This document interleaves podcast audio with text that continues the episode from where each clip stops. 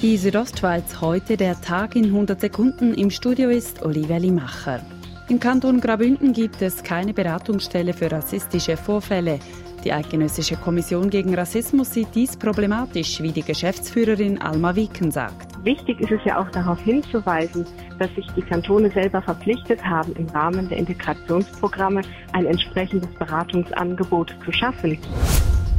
Die Arbeitslosenquote lag im Mai in Graubünden bei 3,3 Prozent. Die Quote war damit zwar leicht tiefer als noch im April, aber immer noch viel höher als vor der Krise, erklärt der zuständige Amtsleiter Paul Schwendener. 3620 Arbeitslose. Im Mai 2019 sind es 1400 also die Zahl hat sich mehr als verdoppelt. Der Große Rat trifft sich nächste Woche in der Churer Stadthalle und nicht etwa im Davoser Kongresszentrum.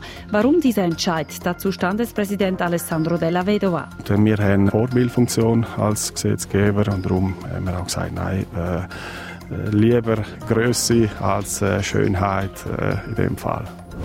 Der Bündner Sicherheitsdirektor Peter Peyer plant für seine Mitarbeitenden eine neue Ombudsstelle. Dies als Reaktion auf den gemäß Untersuchungen nicht vollständig korrekten Polizeieinsatz gegen Baukartell-Whistleblower Adam Quadroni. Peyer sagt, es handelt sich bei der Maßnahme um eine Stelle, wo man sich kann herwenden kann, wenn man sich selber irgendwie ungerecht behandelt fühlt oder wenn man das Gefühl hat, man macht eine Feststellung äh, wo man melden sollte. Die Stelle sei vorerst für zwei Jahre geplant. Dann soll definitiv darüber entschieden werden.